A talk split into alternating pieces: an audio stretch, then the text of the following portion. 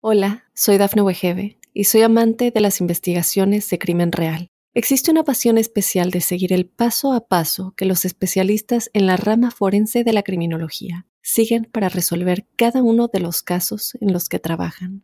Si tú, como yo, eres una de las personas que encuentran fascinante escuchar este tipo de investigaciones, te invito a escuchar el podcast Trazos Criminales con la experta en perfilación criminal, Laura Quiñones Orquiza en tu plataforma de audio favorita.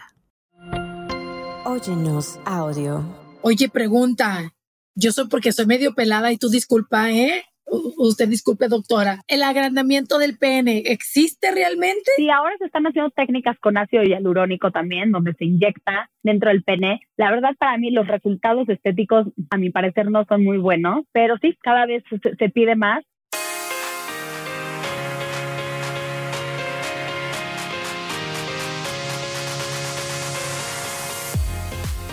Mi gente chula, gracias por estar con nosotros una vez más aquí en Sin Broncas con la Bronca. Estoy re que te viene emocionada porque yo soy Woman Power y el día de hoy tengo una mujer perrona, ¿no? Que abre cuerpos, pone nalgas, saca chichi, mete esto, hace cinturita. Ella es cirujana plástica y es la doctora Marimar Álvarez y ella, bueno, es cirujana plástica certificada de la Ciudad de México. Estudió medicina en la Universidad de Anáhuac en la Ciudad de México y realizó tres años de cirugía en uno de los mejores hospitales, que es el Hospital Ángeles Lomas, cirugía plástica y reconstructiva. Así es que me da mucho gusto tener tenerte, doctora Marimar. Gracias por estar con nosotros. No, mil gracias por la invitación. El placer es mío. Cirugías plásticas. Cuando hablamos de eso, yo creo que a todo mundo le subimos el volumen porque si no nos hemos practicado una, una, a lo mejor de repente hemos pensado en practicar una cirugía plástica, ¿no es cierto? Exacto. Yo les digo que mi esposo es cirujano gastrointestinal y yo soy cirujana plástica y siempre que estamos en una fiesta, en un elevador, nos preguntan, ¿son cirujanos? Sí. Él contesta, cirujano gastrointestinal y todos, ah, y yo, cirugía plástica y todos, ¿cómo? Todos quieren ser mis amigos. Oye, es que es rico. ¿Qué hace tu mejor amiga? No, pues sí, no ponen algas, no, pone chiches, qué padre. Oye, felicidades por eso, primero que nada. Muchas gracias, muchas gracias me hace muy padre ver mujeres que, que tengan puestos o, carreras tan importantes como esta. Digo, salvar vida, tú estás en el lado de, de, la, de la estética, ¿no? Hacernos sentir bonitas, porque pues todas nacemos de una forma y muchas de nosotras queremos cambiarnos al paso de los tiempos, cuando vemos la tele, cuando nos influenciamos por, por alguien, ya sea que nos queremos quitar algo, queremos ponernos algo. En este momento, doctora Marimar, ¿cuáles son las cirugías que nunca pasan de moda, que tú dices, ah, es obvio, todo el mundo viene por esta cirugía? La liposucción, en México la liposucción es la más realizada y en el resto del mundo está ahí competido con el aumento de mama. Lo que pasa es que también estamos teniendo un aumento de la obesidad a nivel mundial, entonces de sobrepeso y obesidad, y esto nos está llevando a tener cada vez más pacientes que están buscando liposucción. Pero lo que yo les digo es súper importante entender esto. La liposucción no es un método para bajar de peso. No es el, ok, en vez de hacer dieta y ejercicio, me voy a meter a un quirófano a hacerme una liposucción. La liposucción está hecha para las pacientes que, y pacientes mujeres y hombres que guardan grasa en algún lugar a pesar de la dieta y el ejercicio. Yo tengo problema con mi espalda. Bueno, aquí, aquí vamos a hablar esto porque aquí no nos persinamos y hablamos sin pelos en la lengua. Y entonces yo puedo estar muy flaquita ¿no? Y estoy en mi peso ideal, pero hay quien lo que es la, donde uno se abrocha el brasier, no sé cómo se le llaman a e, este mendiga gordura, que no, no le da la gana irse. El bra roll. No le da la gana ir. Eh, ¿Cómo se le llama? El bra roll, esa madre. Sí. Pero, pero bueno, ahorita te voy a preguntar porque yo sí quisiera, por ejemplo, quitarme esos rollitos sin anestesia general. Yo tengo una, un pánico a la anestesia general que no tienes idea. Tal vez la deje para cuando realmente necesite en alguna emergencia, ojalá Dios no lo quiera. Y entonces ahí sí, pues duérmame, ni modo. Pero creo que por gusto a mí me da mucho miedo. Entonces, sé que la medicina está muy avanzada y no sé si es posible. Sí, claro. Mira, primero que nada, creo que es el miedo más frecuente, no eres la única, ¿no? La anestesia a la gente le da miedo. Y yo lo que les digo es, no solo es el miedo a las complicaciones, sino que también es esta parte de sentir que perdemos el control, ¿no? Estamos totalmente out y que no podemos hacer nada por defendernos o por hacer algo. Pero hoy en día la anestesia es muy, muy segura. O sea, hay más riesgos quirúrgicos que de anestesia. pero bueno, lo, entiendo perfectamente. Y hay una parte increíble de la medicina y de la cirugía plástica, es que la tecnología ha ido avanzando a pasos agigantados en cirugía plástica. Lo que antes era a fuerza cirugía, hoy vemos resultados muy buenos con técnicas mínimamente invasivas o con aparatos. Entonces, para esa grasa acumulada podemos ir desde inyección de enzimas, que cada vez también las nuevas generaciones de enzimas son más potentes y nos ayudan a quemar grasa, a producir colágeno, porque no solo es quitar la grasa, sino también mejorar la elasticidad de la piel y que no quede flacidez en ese sitio. Tenemos también tratamientos como son Morpheus, como son Body Tight, que los puedes hacer con anestesia local o con sedación y que también obtienes unos muy buenos resultados sin necesidad de una cicatriz grande o de una anestesia general. Me encanta, me encanta que estamos avanzando un montón en la, en la, en la tecnología y, qué bueno que estás aquí para aclararnos todas las dudas. Me, acabas de dar una noticia, una muy buena noticia, que, que ahora la, anestesia es muy segura y que es más propenso tal vez tener eh, complicaciones quirúrgicas. ¿Qué significa eso? Que puede haber una cirugía, que en una cirugía haya un riesgo de que se forme un trombo. Por ejemplo, en cirugía plástica nuestras complicaciones más temidas es que el paciente eh, se forma un trombo en las piernas y esto es por el tiempo que estamos en reposo, porque son cirugías largas, porque a veces al hacer una abdominoplastía, es el tummy tuck, a la hora de cerrar los músculos, esto aumenta el riesgo de trombos. Eso es muchísimo más riesgoso y muchísimo más común que, un, que una complicación de la anestesia. Otra complicación puede ser desde que la cicatriz no quede bonita o que haya un sangrado transoperatorio, que haya una complicación al poner grasa en los glúteos, por ejemplo, eh, ya cada vez o por lo menos, sobre todo yo en mi práctica, trato de poner volúmenes más pequeños y porque eso es más seguro para el paciente. Lamentablemente ha habido casos eh, fatales de mujeres que se ponen eh, grasa en los glúteos y cuando se coloca por debajo del músculo o dentro del músculo, se puede lesionar una de estas arterias que vienen por debajo y la grasa entra y se va directo al corazón y no hay nadie que pueda salvar al paciente. O sea, una vez que entra esa grasa... Ya valió madre. Yo, esto, esto te iba a preguntar, doctora Marimar Álvarez, estamos hablando de cirugías plásticas, de sus riesgos, complicaciones y también de los mitos y verdades.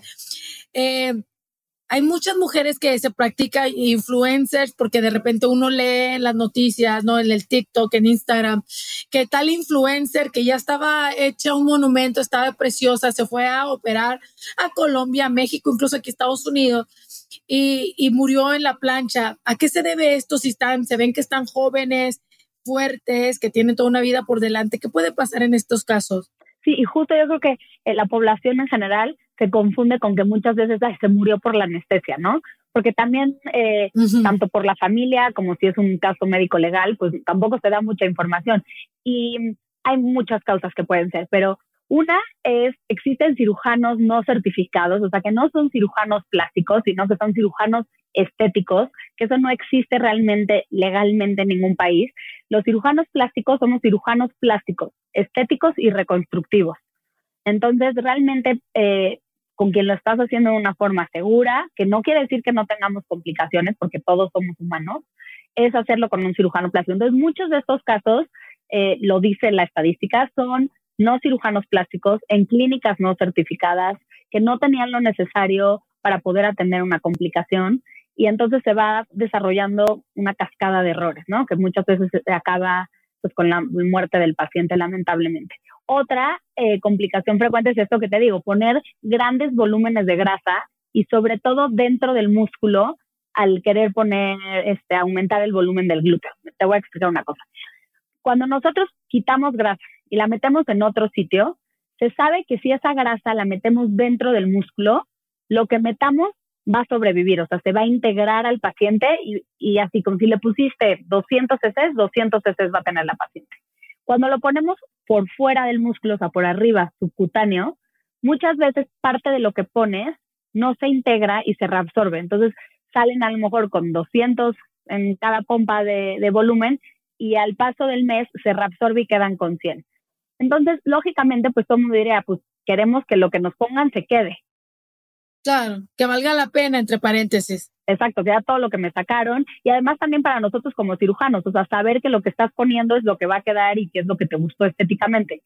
Pero al final eso es muchísimo más riesgoso. Entonces, eh, muchos cirujanos, sobre todo a lo mejor más jóvenes, ya estamos tratando de decir, a ver, nada, nada vale la pena estético sobre la salud de nuestros pacientes. Totalmente. Lo más importante, ¿no? Es, es estar sanos, de estar vivos. Y, y yo lo que les trato de comunicar mucho a nuestros pacientes es que la mayoría son mujeres, es que ya tu cuerpo es perfecto. Está bien que te quieras hacer algo y hacerlo algo desde un lugar de amor y de amor a tu cuerpo y no de rechazo y decir qué horror y quiero ser como ese artista o ese influencer que vi. Cada ser humano somos distintos. Nuestro marco óseo, nuestros huesos son distintos, nuestra cantidad de músculo, nuestra este tipo de piel. Entonces, tratar de sí hacer algo porque tú quieres verte mejor y que te gusta para ti lo que ves en el espejo, pero siempre desde un lugar de amor y no querer estarnos comparando con otras, porque si no pasan esto que, comentas tú, Bronca, cuerpazos de mujeres y acaban por hacerse un último detallito, acaban con su vida, ¿no? Se me, se me hace muy interesante lo que dice siendo cirujana plástica, que a eso te dediques, ¿no?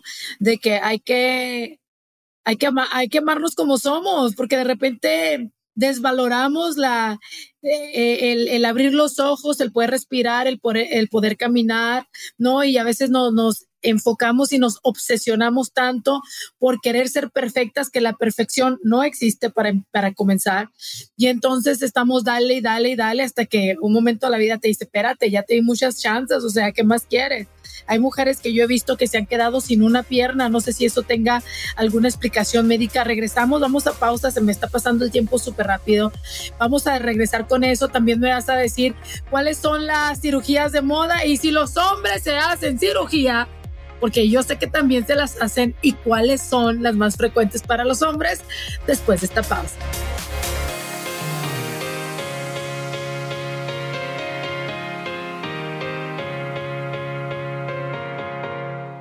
Hola, soy Dafne Wegebe y soy amante de las investigaciones de crimen real. Existe una pasión especial de seguir el paso a paso que los especialistas en la rama forense de la criminología siguen para resolver cada uno de los casos en los que trabajan.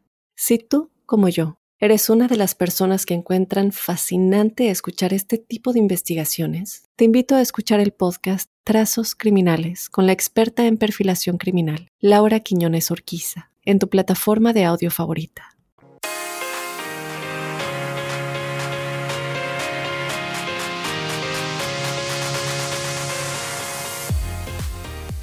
Bienvenidos mi gente chula, continuamos aquí con la doctora Marimar Álvarez, ella es cirujana plástica y estamos hablando de los beneficios, de los pro y de los contra, mitos y realidades que debemos de saber de la cirugía plástica. ¿no? Y hablamos de un mito que, eh, que al menos yo lo creía también así, y que la doctora dice que mucha gente es que la anestesia es súper peligrosa cuando realmente pues no es tan peligrosa o no deberíamos de tenerle tanto miedo como por ejemplo a los riesgos que lleva en sí una cirugía en general, ¿no? Sí, exacto. De hecho, hay una estadística muy interesante también que dice que tienes más riesgo de morir de camino al hospital que ya en la cirugía. O sea, morir por un accidente de tráfico es mayor la estadística que morir en una cirugía. Wow. Entonces el otro día una paciente así me lo decía, oye, no sé, ya no sé si me quiero operar, me voy a morir. Yo no, simplemente es muchísimo más peligroso llegar al hospital o subirte a un helicóptero. O sea, hay muchas otras cosas más riesgosas, siempre y cuando lo hagan con gente certificada en lugares seguros, porque si no, obviamente, pues sí le duplicas el riesgo. Obviamente, doctor, hay que decirle a la gente que, que, que, que, hay que hacerse como un examen previo para ver si estamos bien de salud. Me imagino que eso tiene que ver mucho, ¿no? Sacarse la sangre. No sé cuáles son los preparativos antes de una cirugía. Sí, siempre muy importante una valoración preoperatoria, tanto estudios de sangre del corazón, yo los mando también con un internista, y una parte muy importante que a veces dejamos de lado, la parte nutricional. Estar bien nutridos. Nuestras cirugías suelen ser largas y suelen ser cicatrices grandes. ¿no? A, menos la liposucción, que son orificios pequeños, pero por dentro también hay muchísimo pues daño que le estamos haciendo al cuerpo al sacar toda esta grasa. Entonces es muy importante estar bien nutridos antes y después de la cirugía. Hace, hace ratitito estábamos hablando en el otro segmento del de, el aumento de nalgas, que yo creo que no, no sé si en todos lados, pero México, Estados Unidos, la, las mujeres queremos tener el cuerpo de hormiguita, ¿no? Bien chichona, la cinturita chiquita y las nalgotas. Eh, y ya hablábamos de los riesgos si es por debajo del músculo, si es por encima. Hay una tendencia, no sé si en México se está dando, que te inyectan... Eh, ácido hialurónico. No sé si es ácido hialurónico, te inyectan algo que se disuelve en el, que se, se, que, se queda en el cuerpo y hace que tus nachas se vean más grandes sin tener cirugía.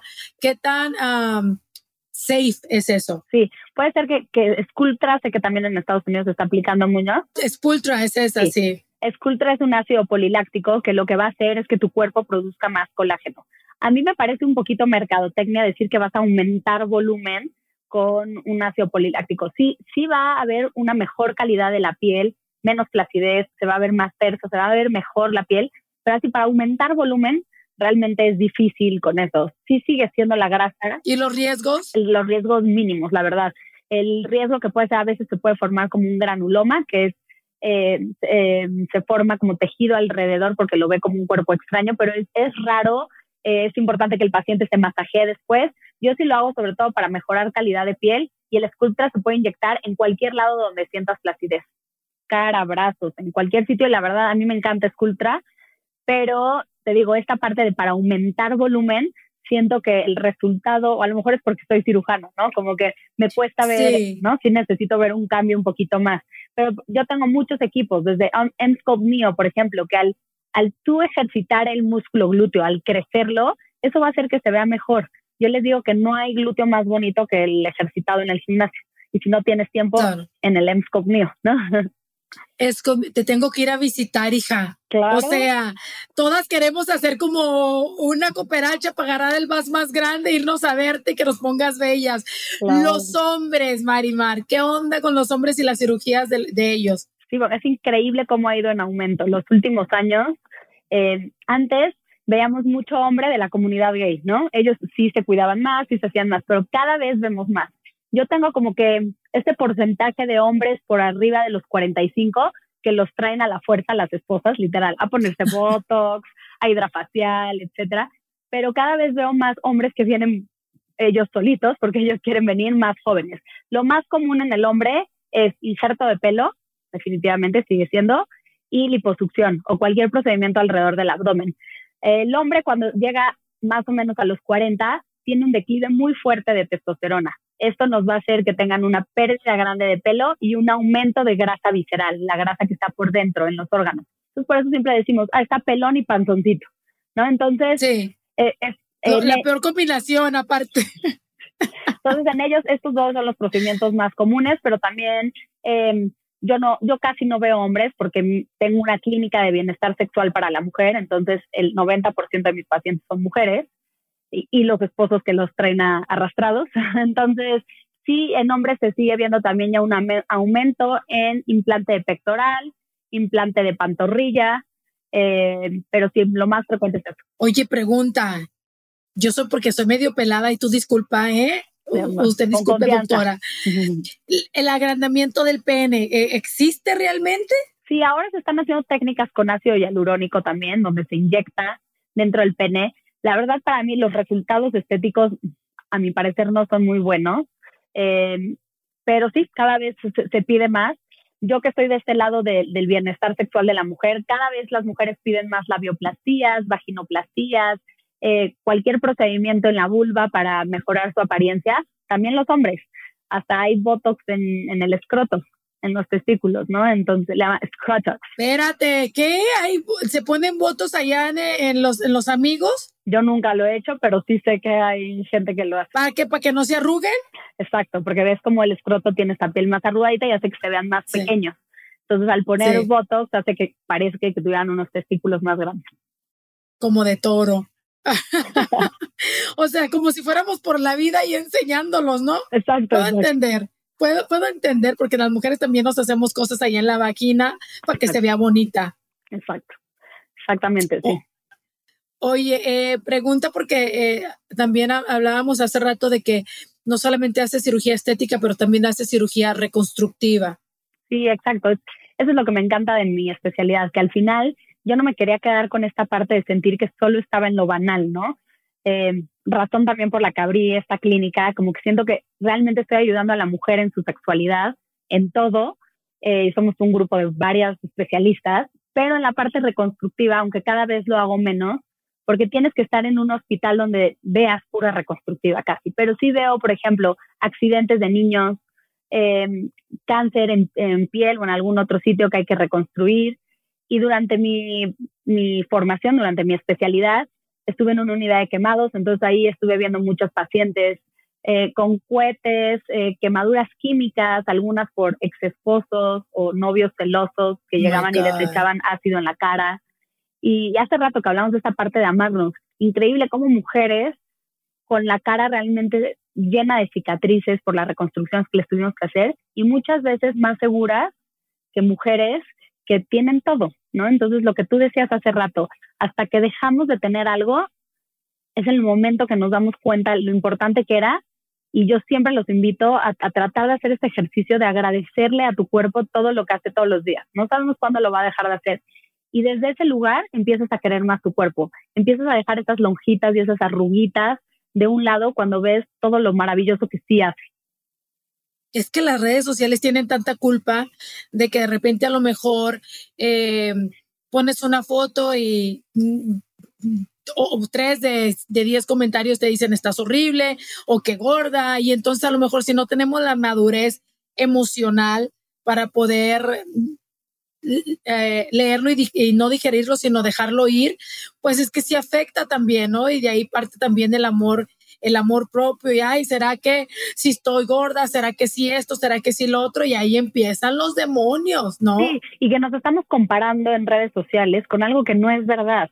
Nadie sube su foto como tú te ves en el espejo recién despertada o en el cambiador de la tienda que la luz es pésima. Nadie sube esa foto, ¿no? Entonces, pero tú te estás comparando todo el tiempo con eso, que, que está maquillado, que está seleccionado. Entonces, de verdad, sí, yo, yo les digo que hay que hacer siempre como un detox de redes sociales. Si ves que hay alguien que estás viendo y continuamente te está trayendo estos pensamientos obsesivos acerca de tu cuerpo, acerca de tu profesión, acerca de lo que sea, unfollow. Unfollow. Ahorita dijiste, eh, dijiste algo bien interesante que yo hago cada que hago mis, mis ejercicios, hago pilates y a veces la clase para mí es difícil, pero me gusta mucho. O sea, es de mucho rendimiento y todo el rollo. Entonces yo hablo con mi cuerpo antes y le digo piernas, brazos, gracias, esto es para ti, todo el rollo. Y creo que se me hace más emocionante la clase. Cuando terminamos, le doy gracias, ya ves, y pudimos. Y, obviamente lo hago en mi mente y yo digo, ¿será que estoy loca o realmente a mí me funciona? Porque de repente ando muy cansada o, traigo, estoy cansada mentalmente, físicamente y eso como que me aliviana, ¿sabes? Como que mi cuerpo se pone en, sintonía con mi mente y, le damos duro a, la, a los 40 minutos de clase. Claro, 100% ahí. Y el agradecimiento no tiene que venir solo en ese momento en que hiciste algo grandioso o que te encantó cómo te veías o que lograste algo. Tiene que, el agradecimiento tiene que ser algo que haces todos los días a pesar de que hay días malos. O sea, la vida es alegría y sufrimiento, no podemos, no podemos huir del sufrimiento, pero el chiste es cómo, cómo ves, cómo ves tú la vida y ni, ni, podemos huir del paso de los años también, porque a veces queremos hacer todo lo posible por estar en contra de, de lo que es inevitable, ¿no? Totalmente. Y entonces, yo siempre digo eh, que hay que aceptarnos como somos, pero dando la mejor versión de uno también, ¿no? Cuidándonos, comiendo bien, haciendo ejercicio, a lo mejor un arreglito aquí, un arreglito allá, sin obsesionarnos por querernos ver de 15 cuando ya tenemos 40, 50. Exacto, yo lo que les digo es, a ver, cuando tenías 15 querías tener el cuerpo de los 5 años, no, ¿verdad? Entonces, ¿por qué a los 30 quieres tener el de los 15, no? la vida, el cuerpo va cambiando y, y está ahora este término así que se llama FOGO, que es Fear of Getting Old, que realmente lo vemos todos los que nos dedicamos a antienvejecimiento, a cirugía plástica, es un pavor de la gente envejecer cuando, claro que es duro, o sea, cuando empiezas que te empiezan a salir canas, este, que a lo mejor en una edad más avanzada hasta tu mente ya no es tan ágil como antes, ¿no? Entonces, Hoy en día hay muchísimos tratamientos también, desde hormonales, suplementación, terapia, ejercicios para mantener la mente, todo, que nos va a hacer seguir disfrutando la vida, pero sí tenemos que, perder este miedo que yo, en ese estoy en mi proceso, porque sí ya estoy entrando en esa edad donde sí siento que ya estoy creciendo. ¿Cómo, cómo le dices fogo?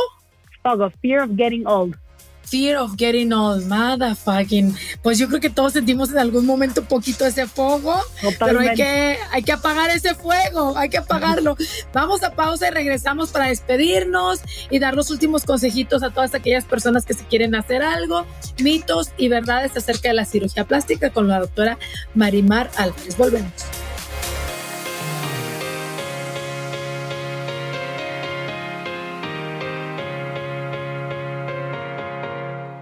Hola, soy Dafne Wegebe y soy amante de las investigaciones de crimen real. Existe una pasión especial de seguir el paso a paso que los especialistas en la rama forense de la criminología siguen para resolver cada uno de los casos en los que trabajan. Si tú, como yo, eres una de las personas que encuentran fascinante escuchar este tipo de investigaciones, te invito a escuchar el podcast Trazos Criminales con la experta en perfilación criminal, Laura Quiñones Orquiza en tu plataforma de audio favorita.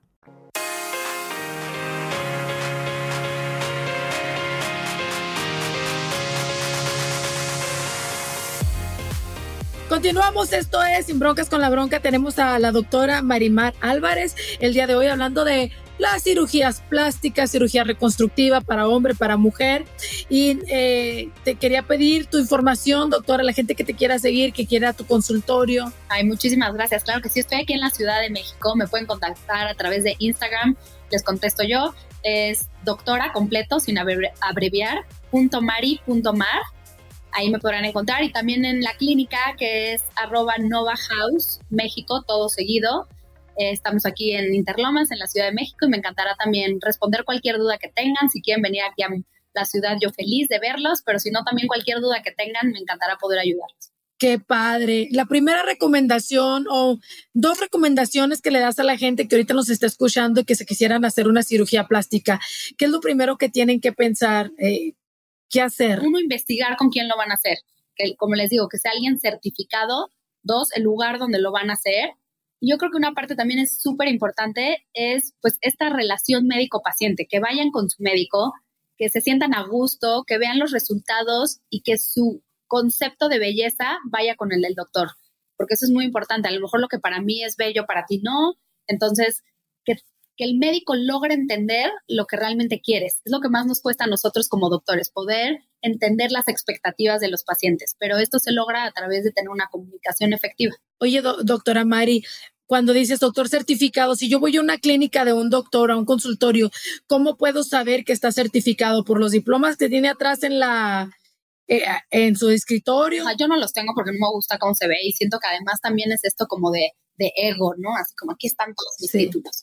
Eh, en México tenemos un consejo de cirugía plástica donde se pueden meter, el Consejo Mexicano de Cirugía Plástica Estética y Reconstructiva, que en la página viene quiénes son todos los cirujanos certificados y en Estados Unidos está el ASPS, donde también se pueden meter y ver quiénes son cirujanos certificados. O sea, ahí le pongo el nombre del doctor o la doctora y ahí va a salir si sí es o si no es.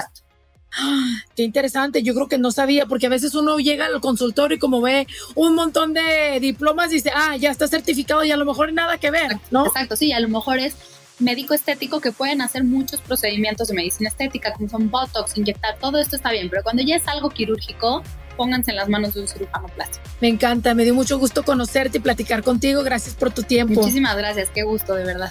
Mi gente hermosa, no se les olvide a suscribirse a Sin Broncas con la Bronca. Aplástele clic ahí a subscribe, me haría un gran favor. Y también este, puede escucharnos en todas las plataformas de audio donde usted escuche su podcast favorito. Ahí está Sin Broncas con la Bronca. Hasta la próxima.